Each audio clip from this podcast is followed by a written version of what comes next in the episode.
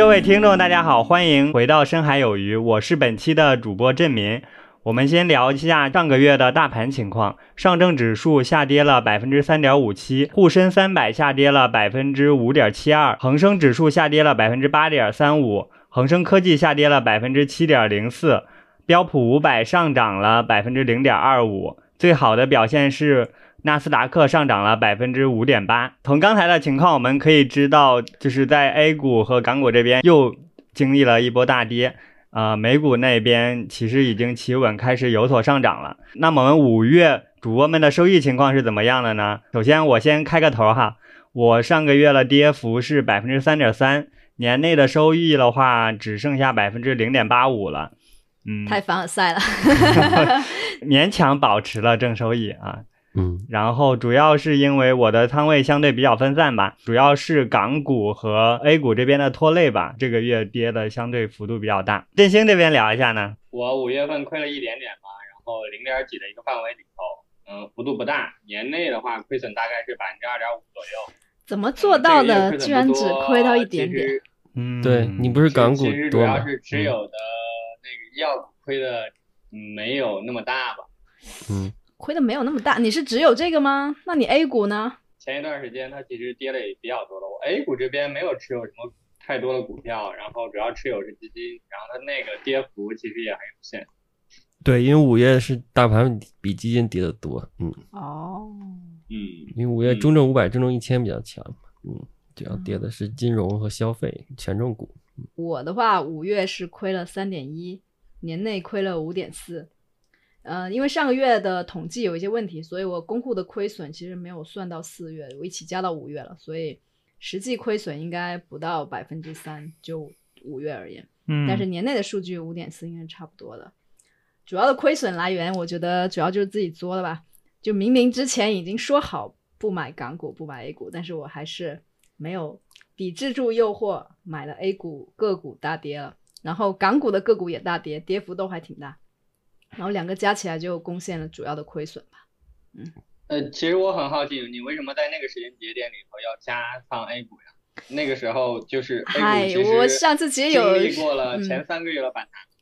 嗯，反弹吗？我其实啊，对对，因为我刚好手里，因因为我刚好手里多了一笔钱。就是和市场的判断无关，主要是那笔钱。对，觉得找个机会买不该出现的时候。对 对对，啊，额外收入也要注意行情是吗？哎，对，另外一个比较悲催是刚刚说了，纳指涨了五点八，标普只有零点二五，而我一直又是拿着标普五百的这个股指期货，嗯，所以也没有吃到纳指上涨这道。当然我个股是有吃到了，像什么特斯拉呀、苹果什么，但是这两个其实六月涨的比较多，五月的话还好，嗯。没事，你六月一定大涨。六月收益应该不错。哎，六月还行吧，但是六月还有好久呢，还有二十天呢，刚过了十一天。那你这些个股还拿着吗？港股的卖掉了，A 股里头，A 股的还拿着。老干部这边呢？嗯，五月我亏百分之八点四左右，年内亏百分之四点二左右。但是五月虽然亏的多，但是我没有犯什么低级错误，应该就是正常的一个亏损幅度吧。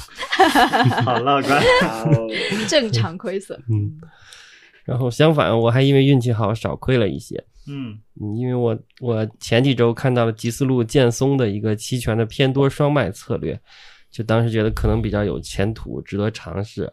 什么叫偏多双卖？哎呦 这个我估计大家都想好奇这个。呃，其实就相当于把期权仓位分成三份，一份是底仓，长期做多；然后一份对冲仓，防范黑天鹅风险；另一份是也是对冲仓，防。那个是降低持仓成本，大概就分成三份儿，相当于啊，嗯，感兴趣的话可以以后再展开，倒是，嗯嗯，可以适合熊市或者说这个现在震荡市吗？对，就是约等于一个长期做多，只不过如果是跌的话，可以少亏点儿这么一个 东西，当然如果大涨的话就少赚。嗯对对对，你说到期权，我其实也我也在在五月底开始玩，又重启了我的期权的事业，亏钱之路。没有，我现在赚钱的，而且但是我主要赚的会在六月多一点，下次再分享吧。很好，就总之用一些组用一些组合策略，我当时是觉得说，像一些股票它已经涨到很高了，比比如说英伟达这种的，然后你又觉得这个公司不错，但是你现在追高的话，又很很很大概率会被买，所以你用一些期权的话，其实可以降低你在呃，如果市场大跌的时候，你的亏损其实是比你去买股票要少。然后如果上涨的话，你又有可能有可能能稍微吃到点东西。哎，那跟对可能风险收益特征跟这个偏多双卖差不多。哎呦，对我就是买的是一些价差的这种策略。嗯嗯嗯，对，下个月再讲吧。嗯，好干部继续。对。然后我当时没钱嘛，所以就平仓了一手上证五零的股指期货，把那个得到的保证金来做这个偏多双卖策略。哦，但是因为期权的保证金比例更高，所以我相当于降低降低了仓位，就少亏了一些钱。这个运气还是挺不错的。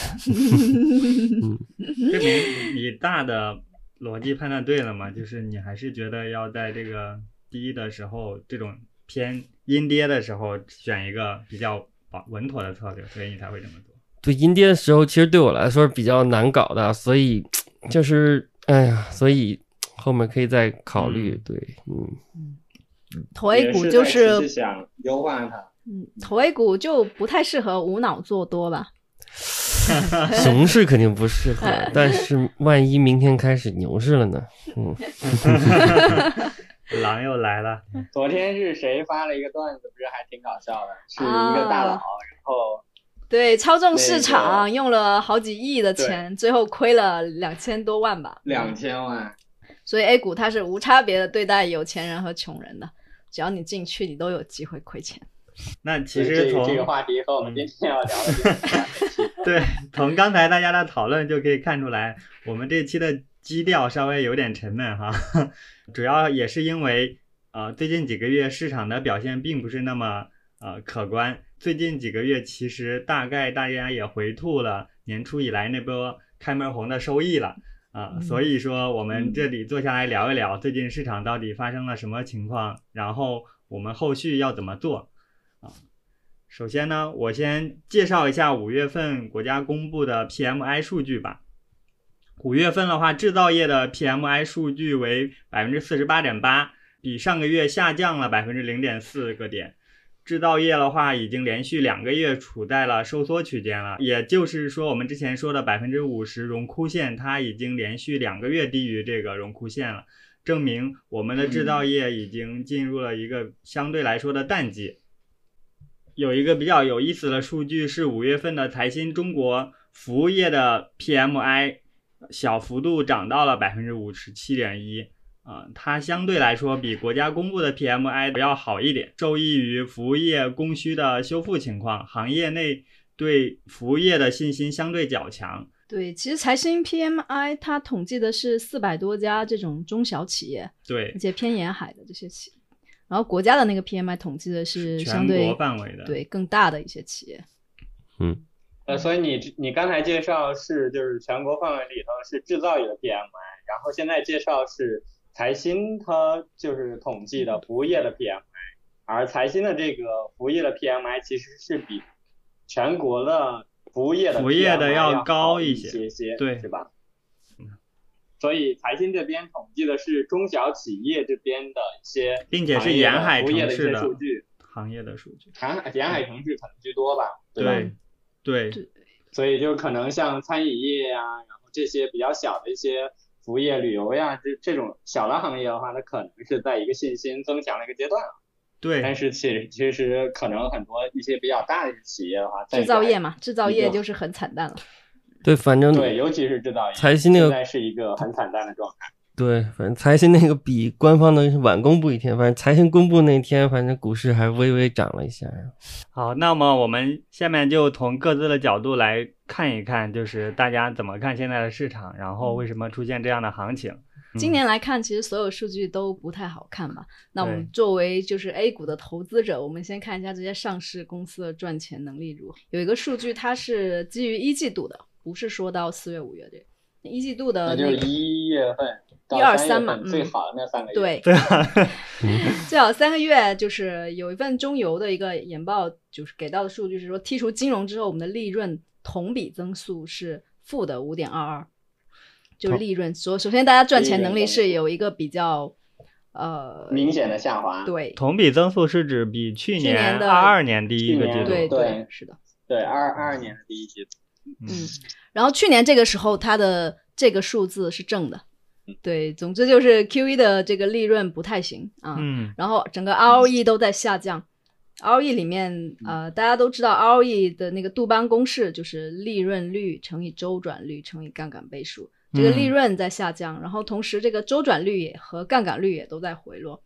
通俗来说，就是大家卖东西的速度变慢了，然后同时企业也没那么敢借钱去上杠杆了，所以每每一项都在下滑，所以这个 ROE 就是净资产回报率，可能也是非常难看。嗯，所以这种情况下，就是大家投资的意愿就可想而知吧。其实房地产这个最明显，大家都有有有所感受吧。以前大家没房子的时候，买不起房子的时候，都盼着它房价暴跌。嗯对，现在真的是跌了不少了。看到有个数据不一定很很准确，就是广州那边非中心城区的房价已经跌了百分之三十吧，就是那种什么增城啦什么。哎，这个跟前两天的政策说要公租，就是国家来收购一些啊那个是他们的深圳出租啊区的一些有关的。哦，那个是深圳的。嗯，但我听说广州那个城中村也非常严重，跟他们差不多，不能用严重这个词吧？呃、也 我我有也非常流行。对，我觉得很普遍吧。就是嗯我觉得我那朋友住住城中村都很挺便宜的，嗯，就生活质量我觉得生活成本会降低对生活成本会很低。嗯嗯，但这一轮的话，可能会大家成本又要上去了。嗯，总之来说，房价吧就跟炒股一样，高位的时候我们觉得跌下来就可以买，但现在下跌呢，往往都是伴随着很多鬼故事吧。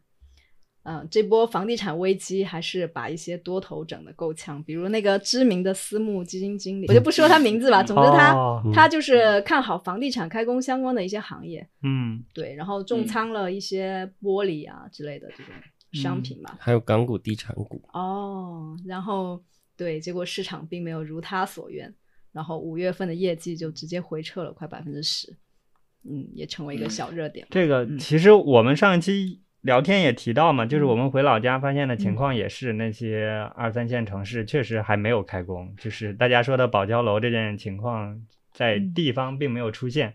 然后我的看法就是，其实在这个里边哈，中西部的城市肯定是比较恶劣的。然后像东部沿海嗯或者有钱的城市，那个政府有钱的话，它可能会度过这个危机。但是其实主要债务集中在都是中西部也有道理，好多西部之前说的城市都在等着。对转移支付对，我还听过这样的故事。就是依靠转移支付的，尤其他们的公司都是依靠转移支付的。然后现在债务上可能压力会更大一些。然后另外一方面的话，其实我觉得我听到这个，我就想起我老妈给我打电话说，家里有一些房子都封顶了，然后就等安玻璃了。所以这一波确实都是在等等待政府救市吧。如果政府有一波资金到位吧，玻璃行业肯定会来一波企稳。反正它确实赌的成本很高。我们刚刚讲的都是偏投资方向，那我们知道经济的三驾马车是投资、出口、消费。那我们的出口数据怎么样呢？前几天公布了五月的出口数据是大幅下降了，大概百分之八吧。嗯嗯，嗯，首先要知道，我们其实我们经济还是非常依赖于出口的，非常非常依赖。然后欧美呢，又仍然嗯是一个全球最大的消费市场。那在出口的国家里面，欧美这些发达国家是下降的最厉害的，只有出口俄罗斯是暴涨的。那原因，呃，欧美的需求，我觉得原因也可以分为几方面。一方面是经过这么多轮的加息，之前撒的那些水现在也要收回了，大家手里也没那么多钱可以不停的买买买，所以它出口自然会下降。另外就是是一个周期型的嗯一个下降对周期。就是对，作为一嗯个、这个算是一个正常的周期吧，但是还有一些其他的原因。对，一个是我们的我们出口额其实大概有百分之三十是由外企来创造的，现在这些外企其实都在嗯收缩，而其他的一些出口的、呃公司吧，比如说央企啊、国企，还有一些私营的民企，其实都没有办法填上这个坑。然后，嗯其实我想说一个，前几天马斯克来中国，嗯，就是印象中有一条他提到建议某个电子厂商去墨西哥开厂。我们可能对墨西哥没有特别熟悉，但是他现在已经取代中国成为美国最大的一个进口国，本来就是有一个地理优势的。我们之前是担心东南亚抢了我们的订单，然后当然事实他们也在抢订单了，但是但是东南亚嗯包括越南，他们获得一些订单有可能会部分外溢到中国的。但如果是墨西哥抢了的话，那就根本轮不到我们了。那还有就是我们的汇率其实也跌了，这一个月应该是从啊又跌了吗？对啊，现在应该是七点一五左右吧。七点，对对对，七点九。对，所以这个数据我之前也看到，就是它本质上一方面我刚才也说了，它是一个周期的一个下行嘛。其实不只是中国，看嗯数据像韩国，然后像就是新加坡，然后越南这些就是以欧美为主的出口国家的数据，比中国还早就已经进入一个下跌的一个情况了。然后从去年的就是后半段，然后到今年一直是在下降。中嗯，国的话，它可能反弹了一段时间也迎来下降。嗯，这个其实也是一个周期性的原因吧，啊确实周期对我觉得周期有它的原因，但也有也有一些非周期的原因，就是我们的进口对地缘呃不对，就是你说的嗯就是地缘政治的关系地缘，政治我们进口的一，些高新服高新技术的进口是下降了的。当然，这个背后的原因大家也都知道，就是一旦你这些进这些东西下降了，那你要制造出口，你自然也就受到影响。就你生产端其实嗯也受限于你进口受到打压的这个情况。投资和出口我们都说完，那其实就是消费吧。消费，我觉得大家可能都有感受，最近滴滴打车它的活动力度很大，然后打车也变得很容易。我感觉不是，嗯，啊呃，就是活动力度很大和打车变得很容易好像是两件事情。是，但是它背后是一样的一个原因啊，就是出来开车的人多了嘛对对对，嗯，就首先今年一到四月份网约车的订单是前面三个月都在新增嘛，十这个数字可能大家之前在线上在其他的那个文章里有看到，看到就是分别新增百分之十四、十三、九点七，然后到四月就开始下跌了。但网约车的司机他是新增二点二万、六点五万、五点二万和十七点七万，这就很夸张了。嗯，所以失业后开滴滴已经不是不是段子，是很多人真实选择。因为人太多了，最后其实每个人能够获得收入已经不太能覆盖他的一个需求吧。嗯，对，然后送外卖也是嘛之前，可能一个月赚个一两万，那可能对，现在已经不太可能了。送外卖也是，外卖员也爆满了。啊美团一季报其实也提到，得益于这种人力成本的下降，外卖业务的利润有所上升。那其实随着这个成本就很明显，嗯，对嗯他们不需要过度的补贴供给端，所以他们的成本其实在大幅的下降。是的，所以这个失业数据也比较触目惊心吧。大家可能会经常听到说一个青年失业率百分之二十之类的，但这个数据它的可参考性也有一些问题，因为它的青年是指十六到二十四岁，所以这个年龄阶段本来就业率也不会特别高。已经不包括我们了。嗯，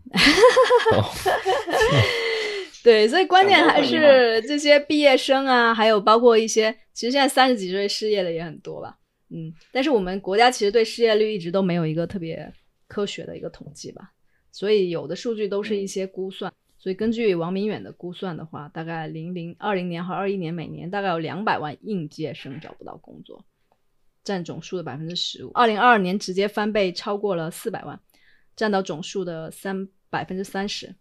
所以预计今年这个数字可能会超过五百万。这还只是应届生。，对，这还只是应届生，是有点吓人啊！失业率为什么会这么高？我觉得也前面几个点都提到了，企业不敢扩大投资，都在降本增效。另外还有很多企业都倒闭了。去年中小企业注销率是百分之十，而 BOSS 直聘里面活跃企业也下降了百分之十二。所以大家手里都没钱的时候，消费又怎么可能起来呢？所以说完投资、出口、消费，好像全都进 ICU 了。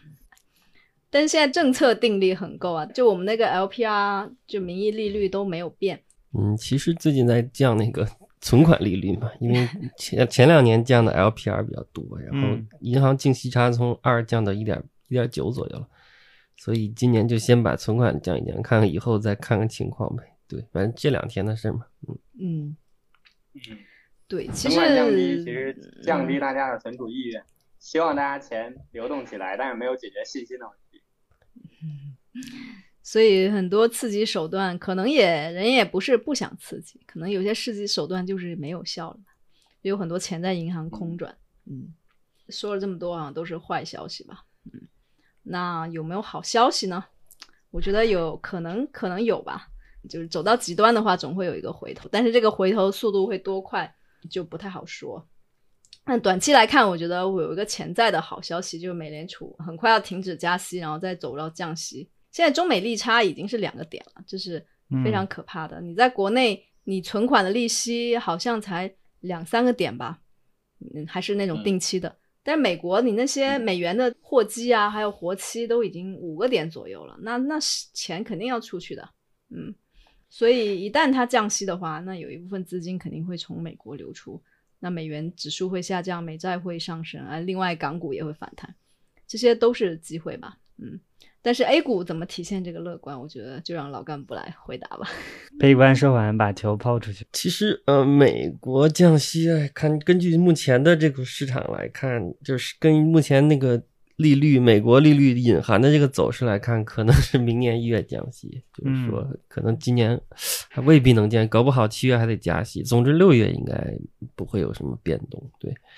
目前我这儿还是从我们自己这个方面来看一看目前的情况吧。自身找机会吧。嗯嗯，反正我比较习惯就是从历史的角度来看这个问题，并且做一个判断和参考吧。当然不可能每次都一样啊，但是现在发生的事情就有可能在历史上已经类似的发生过，所以就是来可以来回顾一下这个历史吧。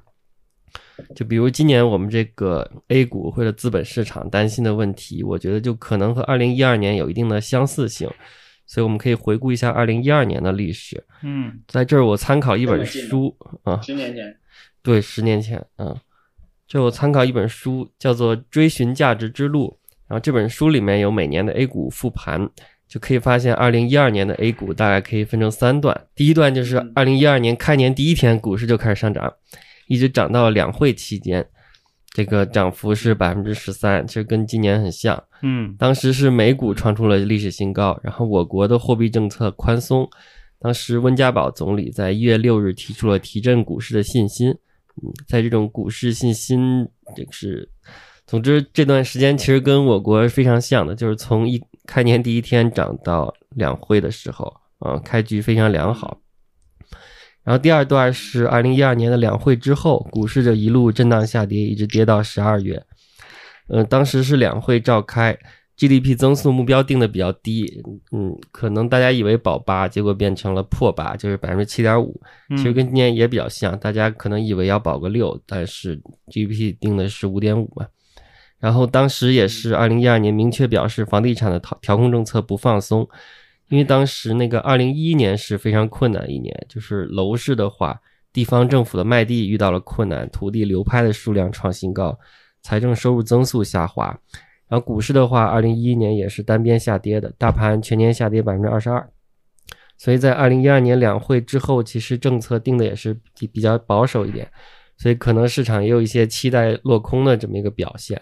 所以两会开了之后，市场也是立刻下跌了。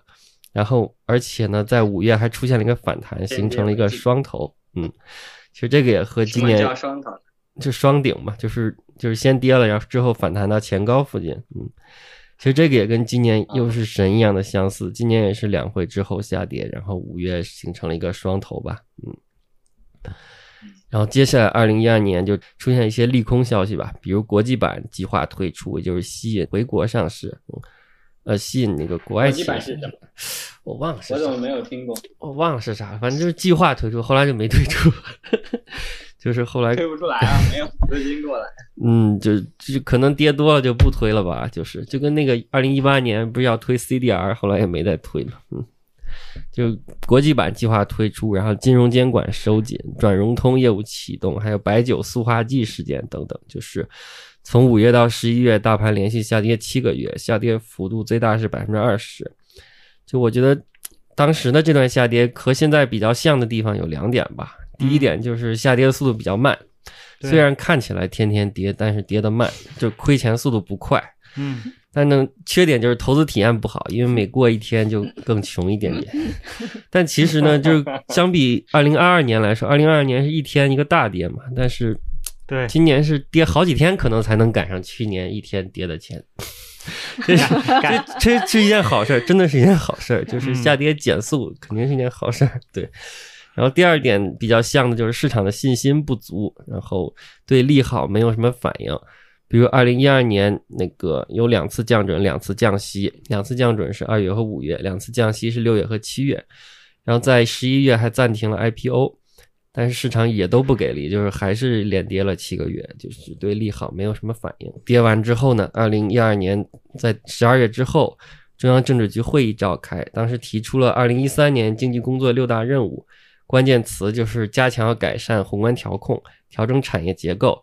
全面深化经济体制改革等等，就是和十一月人民日报的那个文章“稳增长、调结构、促改革”意思是一样的。其实我们现在约等于也是干这干这三件事儿吧。然后当时的上证指数单月上涨了百分之十五，然后全年是一个正收益，涨了百分之三。嗯，所以呢，就感觉跟二零一二年其实肯定不可能一模一样，但是还是有很多相似的地方，连走势都是。从目前来看是一个神相似吧，然后我的目前的感觉就是这样的，就是首先就特别震撼，毕竟真的太相似了。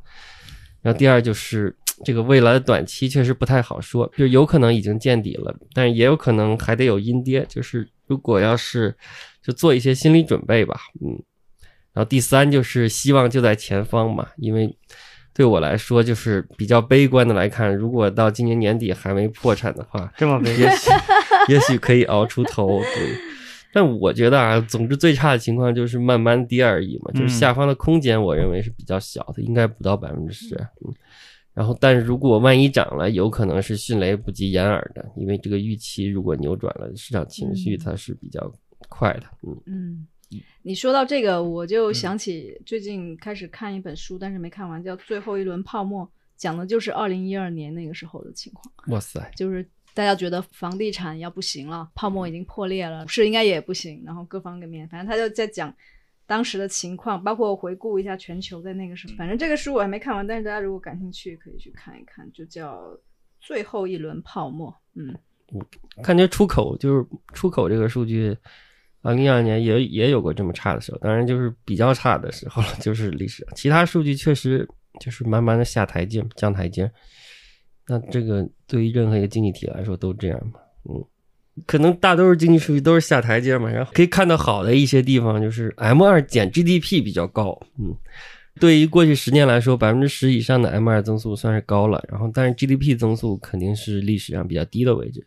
所以，如果用 M 二去减 GDP 的话，可以得到一些比较一个叫做类似于剩余流动性的指标，就是历史上反正这个数比较高的时候，股市的行情都不错。嗯，历史上是这样，反正这个数据算是一个亮点吧。嗯，那振兴这边来分享一下振兴的看法。其实我们本期主要还是聊一下市场到底怎么了嘛。就刚才老干部已经给大家安利了一个过去的大盘。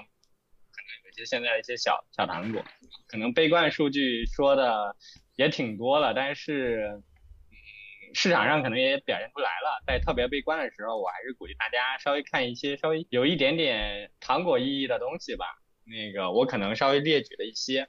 然后首先呢，其实刚才凯撒也说了，在出口数据上，可能欧美确实，欧美整个市场都处于一个下滑的一个情况嘛。其实不只是针对中国的制造业。嗯，那但是除此以外呢，呃，中国对于东盟的一些出口额其实还是在攀升，而且东盟的出口数据并不比就是美国或者说欧洲低很多，它其实和任何其中之一吧，和美国体量或者整个欧盟的体量也是越来越接近了，所以也算是一点点比较利好的数据，就是其实意味着中国的商品并不是说没有竞争力的，只是说。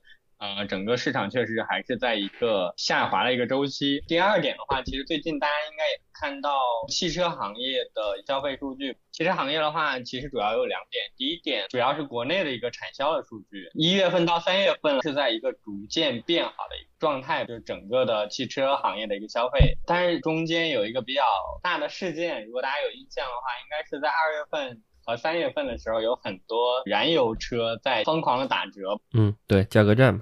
嗯，对，有一个价格战，特斯拉在那个时候也好像就是发起了一个降价，导致四月份的话，整个汽车行业的销量环比下降了百分之十一。很多消费者在这个时候是一个观望状态，整个市场上的车的价格浮动变化比较大，所以这个时候其实对于消费者的一个稳定预期比较差。也就是消费者买是在下滑，买车也是买涨不买跌是吗？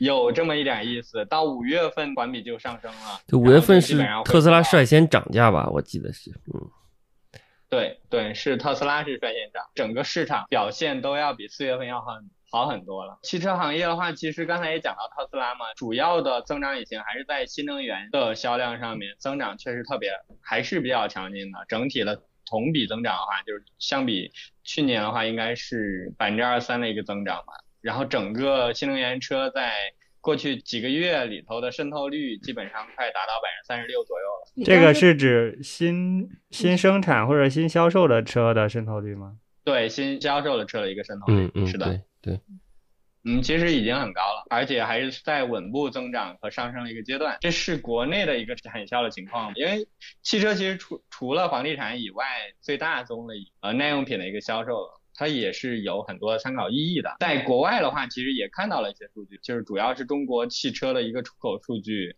还是在一个快速上升的阶段。嗯，可能除了最特殊的俄罗斯的一个市场增长特别快以外，我也进一步的看了一看，嗯，在不只是今年，在二一年开始，就整个的就是外贸的汽车增长都是上升区间，二一年、二二年到今年的上半年都增长快的。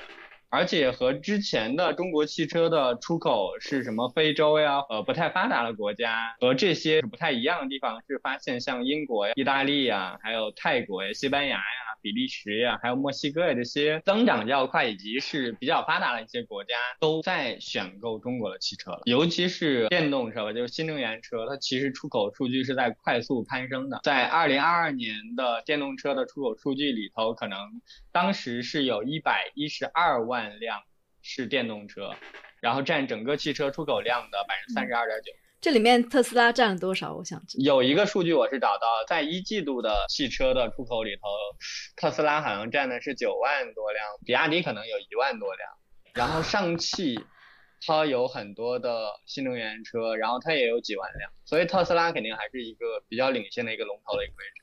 然后今年一季度刚才也说了一个特斯拉的情况嘛，整体上汽车出口的总量比重提升了有百分之五，占比是新能源在那个整个的出口的比重里头占比大概是百分之三十六点五左右。汽车里面大概有三分之一是新能源车，另外还有三分之二是油车。对，是的，是的，中国的新能源车在全球的新能源车的一个占比是六成左右。当然，这个中国的新能源车里头包含了特斯拉特斯拉，除了汽车以外，还有一些其他的数据。让我比较意外的是，刚刚公布了快手的财报，然后我看快手这样一家公司居然扭亏为盈了，我还是大为震惊的。因为大家都知道，它其实还是一个一向比较大手大脚的一个公司的，所以我一一直还是带有比较强的一个滤镜。然后我就细看了一下它的财报，并且进一步看了一下 B 站呀以及腾讯大家的财报，总结了一下，发现互联网公司的广告的收入得到了一个明显的改善。就大家的一季度基本上都有百分之十到百分之二十之间的一个同比的一个增长。嗯，好然后，在这些广告的投放里头，其实能够看到，不管是游戏还是电商，还是医疗还是教育这些领域，基本上算是投放的主力了吧，都有明显的一个投放的一个意愿，所以这也算是国内经济一个缓慢复苏的一个简单的一个指标。嗯，这个很确实肯定是好事儿，对，嗯。大家刚才已经聊过了，各自觉得现在宏观出现的一些情况和问题啊、那其实我们作为一个投资播客，更多的想讲的是我们应该如何应对这样的环境和变化。虽然相对来说比较悲观，但对我们这些长期投资者来说，还是要保持实时在场的。下面我们聊一下我们如何去应对现在这种阴跌的整个市场环境和变化。我先简单提几点，提几点嘛，然后其他同学再展开聊一聊。个人觉得，以现在这样一个环境来说，抛开投资来讲，最重要的是要保证有稳定的现金流。无论你是有一个可持续收入的工作也好，还是一些被动也好，被动收入也好，一定要保持自己的现金流的健康。啊、进一步来讲，每个人都要有一个良好的储蓄率。所以储蓄率是指你的收入减去你的花销，然后最后能够存下来的或者用于投资的钱。啊，这个一定要保证就是它符合你自己的一个标准或者一个健康的标准。这里引用一下金钱心理学里的一个观点，说积累财富与你的收入或者投资报酬是无关的，但是与你的储蓄率是息息相关的。第二点想说的是，以资产配置为优先，保证自己的各类大类资产，它们有一个低的相关性。有能力的话，还是期望大家能够。投一下像标普五百、纳斯达克这样，嗯，纳指一百，对，跟中国市场就是相关性比较低的宽基指数。如果没有条件的话，买 QD 其实也是 OK 的，只是他们的要求更加的繁琐。另外的话，加上再买一些国内的沪深三百呀、中证五百呀，大家在之前的节目里都有提过，就是买这些宽基的好处。呃，这样的话可以保证大家。在这个投资的标的是能做到足够分散的。另外，我知道很多人是买主动基金的，要防止自己买的主动基金的一些抱团现象。是我们都知道前几年，比如说白酒火，但是买的一些主动基金，大部分的重仓资产都是在白酒。虽然你分散在了不同的主动基金，或者说这些。基金经理的身上，科技创新的基金里头也是白酒。对，然后新能源就是大家在买这些主动基金的时候，一定要把自己的基金的这些成分穿透一下，看看他们具体投了哪些行业、哪些公司，然后能这样能够进一步保证自己的分散是有效的，而不是通过人来做分散。嗯，最后可能跟我们主播们的选择稍微有一些不同啊，我个人还是建议呃非专业人士。不要上杠杆，因为上杠杆你的波动是非常大的，可能两三倍是现在我们 A 股已经是一个波动很大的一个市场了，然后再标上杠杆是普通人很难承受的一个心理浮动，所以说还是建议普通人都正常保持投资就行了，尽量不要上杠杆。以上说法虽然都是在说减少风险，但是还有一点要说的，风险并没有错，因为高风险才意味着高回报。主要还是要选择对自己来说合适的风险，这个风险在自己的控制承受以内，然后你才能够享受持有很长时间拿到的这个投资回报。嗯，我要说的就是上面。好，老干部这边呢？嗯，我的话，嗯，首先就对我自己的投资来说，我前两天刚加了不少仓位，所以现在仓位比较重。然后最难的地方，可能因为就是在这个仓位非常重的前提下，可能我比较怕的是阴跌行情嘛。当然暴跌行情也很怕。对，然后我目前打算就是以下这四四点吧。第一就是按照这个风控体系来做，就是之前播客也提到的那些风控体系。第二就是持续的这个执行和跟踪刚才提到的期权偏多双卖这个策略的表现。嗯，然后第三就是再采取一些期权来辅助一些账户风险的管理，比如说看不太看好的时候，也可以卖期货，也可以买看跌期权嘛。然后有时候拿不准的时候，也可以卖一些看涨期权，就是别涨太多就能赚到钱。对，然后第四点就是管理好自己的心态吧。假设出现了不好的情况，比如真的一路跌到十二月的话，那其实对我来说这个挑战是非常大的，我也并没有什么把握。嗯嗯。然后对于普通投资者来说，就是如果没有杠杆的话，其实我是认为比较适合定投，嗯，或者是遇到大跌加仓等等。当然这里说的是 A 股，嗯嗯。然后如果就比如说，如果按照时间定投的话，那偏保守的话，我觉得就可以参考那个二零一二年，在今年十二月之前把钱来分批的投进来。然后如果是按照具体的点位定投，那我拍脑袋觉得下行空间也不大，就是百分之十。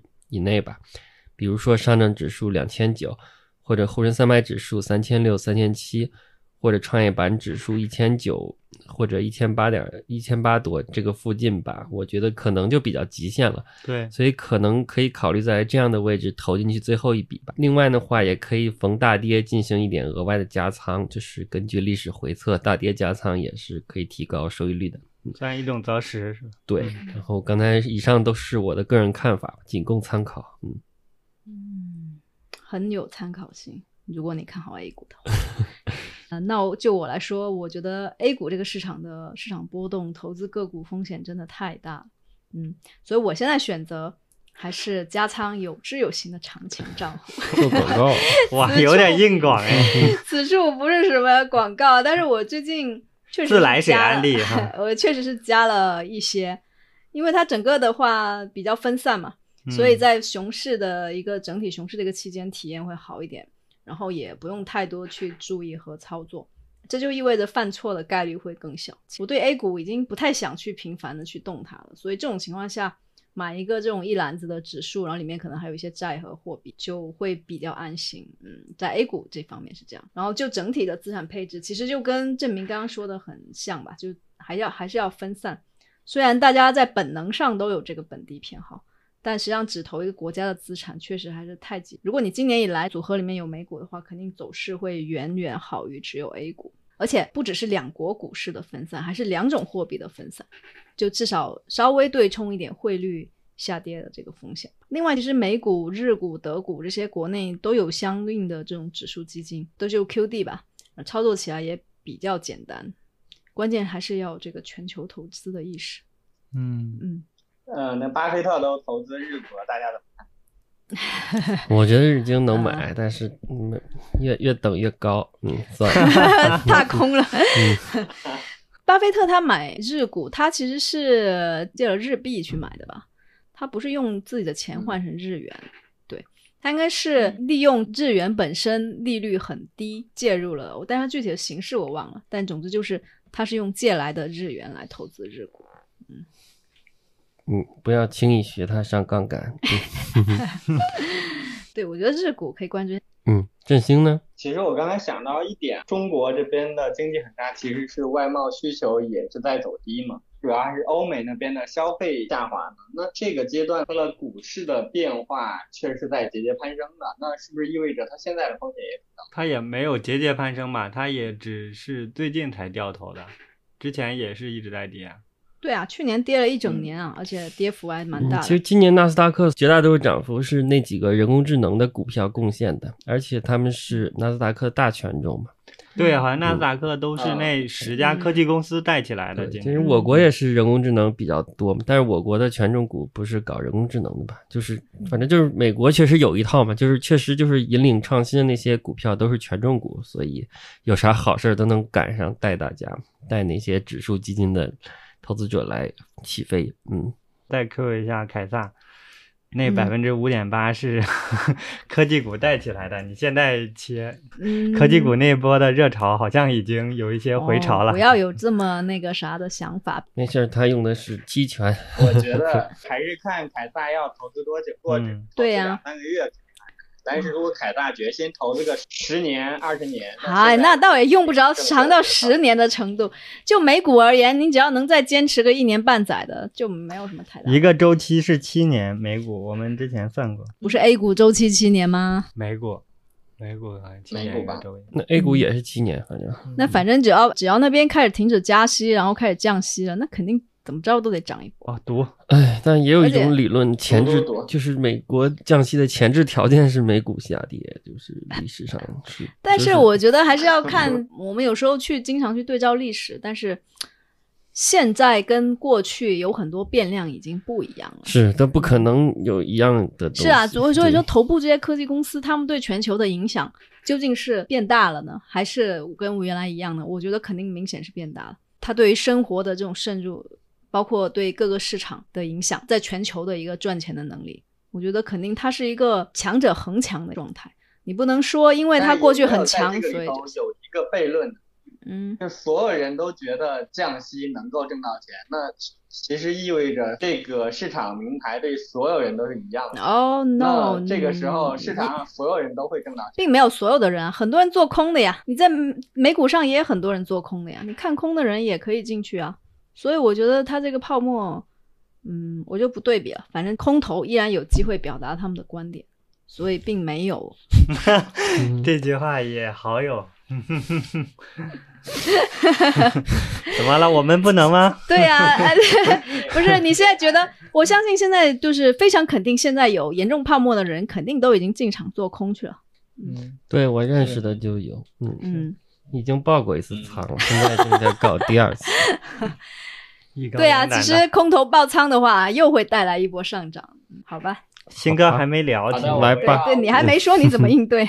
我其实今年这个整个的一个经济情况，大家刚才也聊得差不多了，主要还是一个缓慢复苏的情形吧，然后它肯定带来是一个比较大的波动的一个行情，所以。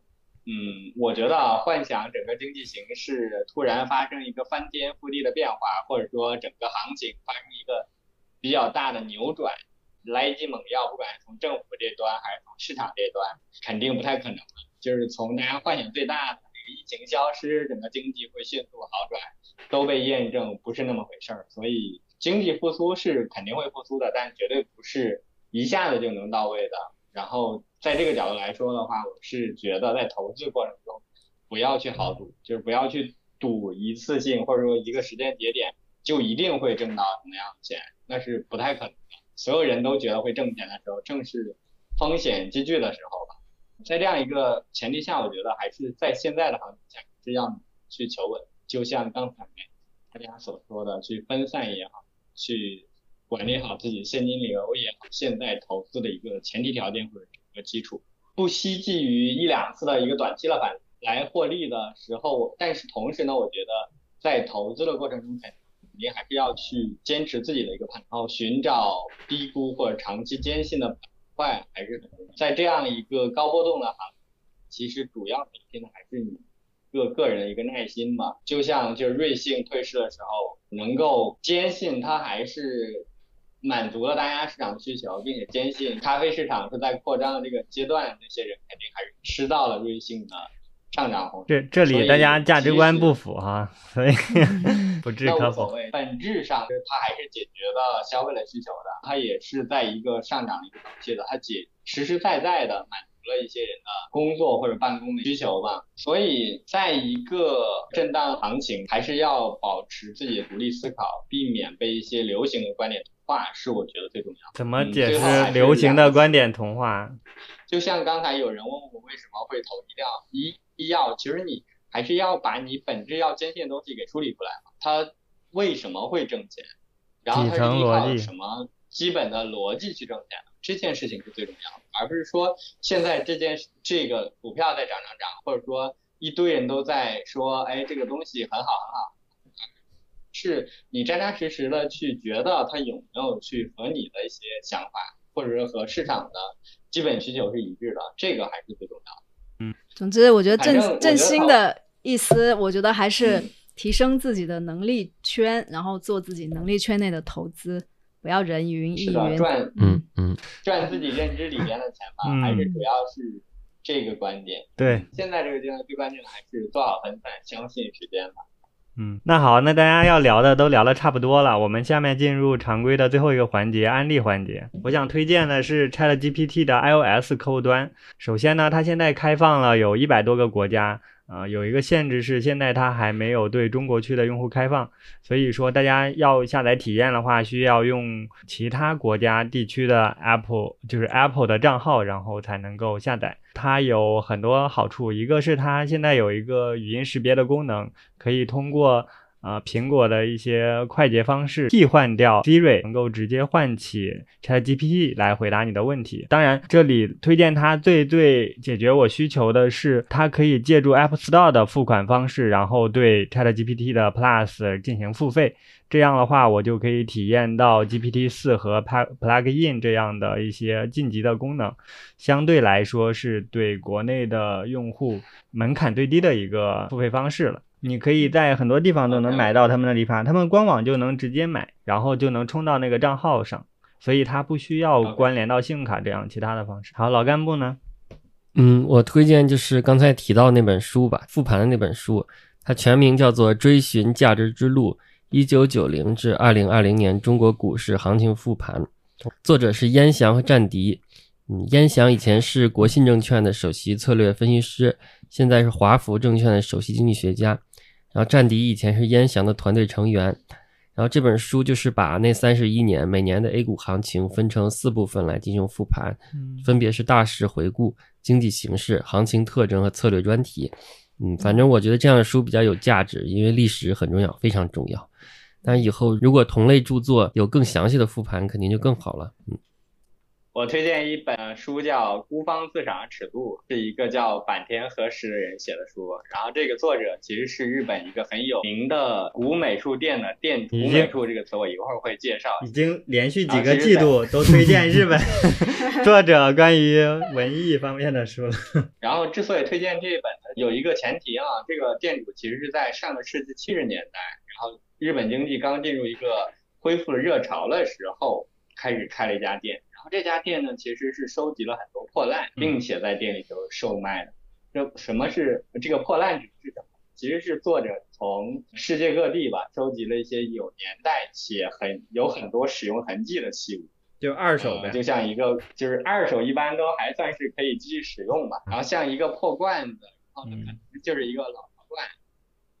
那这个东西其实在流通上或者社会认知的流通价值上是很低很低。他可能会从西非的某个部落收集一些带有破补丁的破布，然后或者说就是某一家老宅上换下来的瓦当，然后自己店里。还有一些就是可能几十年前的一些捕鱼者用的鱼叉，然后或者铁丝，他把这些东西收集到店里，并且标上很高的价格，这都有人买。是的，听到这里大家应该就懂得了作者为什么会叫孤芳自赏。好，凯撒这边。我这边就安利一个备忘录吧，其实重点不是备忘录这个东西，主要是你去记录一些东西，就每天你都记录一些重要的事情。是是 Apple 的备忘录我觉得我一般用 Apple 的备忘录，当然你后面可以记完之后，你可以整理到别的地方。之所以用 Apple，是因为方便嘛，全平台方便嘛。嗯。当然，你如果是安卓什么的呢，你也可以用 Fromo 之类的这种比较能够快速记的，就是不要有太多。乱七八糟的，主要是我最近发现，就是记忆力可能有点下，就你很多事情发生过，然后过过阵子发现就完全想不起来。包括我们其实每天也阅读大量的内容，但是如果你不去总结、不去记录，然后你当下的启发其实很快就会忘记了。哦，确实需要这么一个东西。对，然后你如果这些忘了，那你跟没读过又有什么区别呢？你那你读的这些时间不就等于浪？所以想到这个事情之后，我我基本上从六一开始能够坚持每天记录。其实这一点我嗯。和我最近做的事情也挺像的，我最近看的书还确实挺多挺多，各种工具方面的书。然后最近一周我就发现我不能这样看了，我必须边看边把我觉得有对边看边记，对整理记下来才行，因为实在是，嗯，对，基本上你看完一本然后就忘了，忘了是很正常的。对对对。那除了备忘录有没有别的 A P P 之类的？嗯。嗯，这种挺多了吧？我现在用的是一个 Flomo 收购了一个公司，叫幕布，就是幕布，对。然后它这个整理结构化的整理，中中国有吗？方便。有啊，直接用 Flomo 就行。它就是浮墨，嗯，它就是浮点的浮，墨水的墨。哦，你不知道 Flomo 啊？不知道。嗯。哦，好吧，我以为我们这里的所有人都。我们之前用的那个 Notion 也挺好用。对，Notion 在国内用起来不太友好吧？它如果本身有太多太多功能的话，就反而影响你去记这个内容本身。对，就你对，你能够最好就是你第一时间打开，然后记，记完就跑，就是不用去想太多，它上面还有什么技巧啦，还可以再融入一些别的什么。今天的节目就到这里，欢迎大家的收听，我是振民，我是振兴，我是凯撒，我是老干部，拜拜拜拜拜拜拜拜。